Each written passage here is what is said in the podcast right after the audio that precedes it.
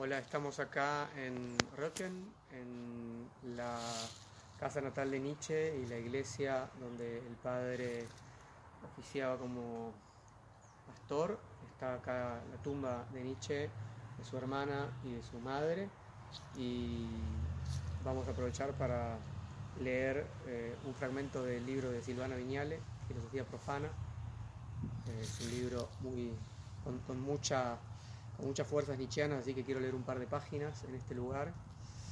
Dice así, hay dos tipos de cosas, las que dejan al pensamiento tranquilo y las que fuerzan a pensar. Las primeras son objetos del reconocimiento o de la legitimidad, aquellas que se dirigen a ofrecer cierta seguridad ontológica y se identifican con una moral, una voluntad de verdad que quiere lo verdadero, que quiere lo indubitable, que quiere la certeza, que quiere lo universal, por sobre la ficción y la creación, por sobre la incertidumbre, por sobre la multiplicidad. Las cosas que dejan el pensamiento tranquilo y persiguen la voluntad de verdad, entienden esta última como buena voluntad y quieren la verdad y no la vida, el pensamiento en reposo, cuando la muerte aguarda en la puerta. No obstante, si de lo que se trata es de hacer frente a la incertidumbre, al azar, al error, a la discontinuidad, la filosofía debe encontrarse más allá del bien y del mal. No obstante, hay algo en el mundo que fuerza a pensar, decía Deleuze. Ese algo es el objeto de un encuentro fundamental y no de un reconocimiento. Lo que se encuentra puede ser Sócrates, el templo o el demonio. Puede ser captado bajo tonalidades afectivas diversas, admiración, amor, odio, dolor, pero su primera característica bajo cualquier tonalidad consiste que solo puede ser sentido. Sentido, otra vez, no como significado, sino como encuentro afectivo que nos interpela. Mientras la significación remite solamente al concepto, el sentido, tal como lo presentamos aquí, remite una pluralidad de afectos a los que no siempre atendemos.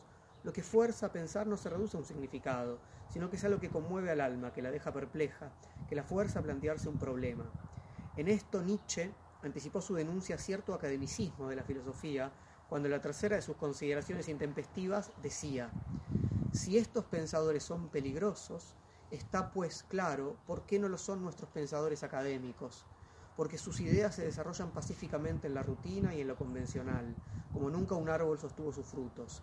No dan miedo, no ponen nada en cuestión, y de todo su ir y venir cabría decir lo que Diógenes por su parte objetó cuando se alababa ante él a un filósofo.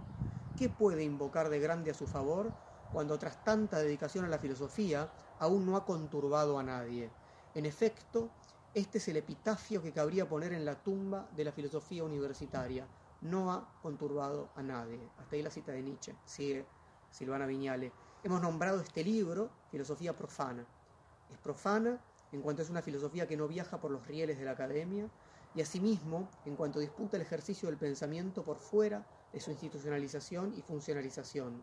Profanar es devolver al uso común. Debemos poder disputarle a la sacralidad de la institución filosófica el ejercicio de la filosofía.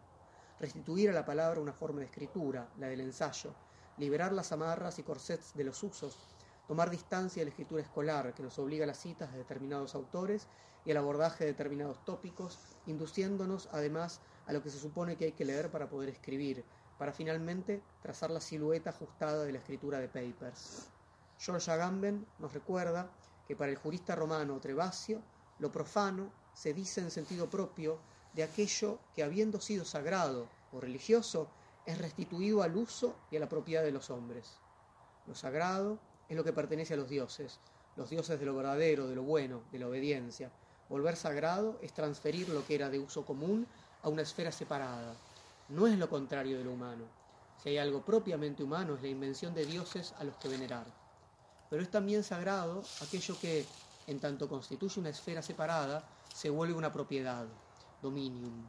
El humanismo y las humanidades no han hecho sino sustraer a la esfera de las instituciones el ejercicio del pensamiento, vaciándolo de su carácter crítico y de su función etopoética, acotando el ejercicio de la filosofía a su dominio, filosofía Sacker que se regodea en la ciencia pura, en la imagen dogmática del pensamiento, un pensamiento condenado a muerte. Hay que volver inoperante ese uso y profanar la filosofía, es decir, ir hacia una filosofía no humana. Una filosofía profana es una filosofía que apuesta a la vida, al devenir y al atravesamiento de los afectos. Nuestra tarea política es volvernos otros de los que somos. Ya mencionamos el lobo estepario. Volvemos a sus palabras en cuanto dicen algo que se corresponde a la bisagra en la que nos encontramos y por la que son necesarios nuevos ejercicios de pensamiento, ejercicios y prácticas que no lo disminuyan al solo razonamiento, que tomen como amplitud el sentido de pensar. Cita entonces de El lobo estepario de Hermann Hesse. Hay momentos en los que toda una generación se encuentra extraviada entre dos épocas, entre dos estilos de vida, de tal suerte que tiene que perder toda naturalidad, toda norma, toda seguridad e inocencia. Es claro que no todos perciben esto con la misma intensidad.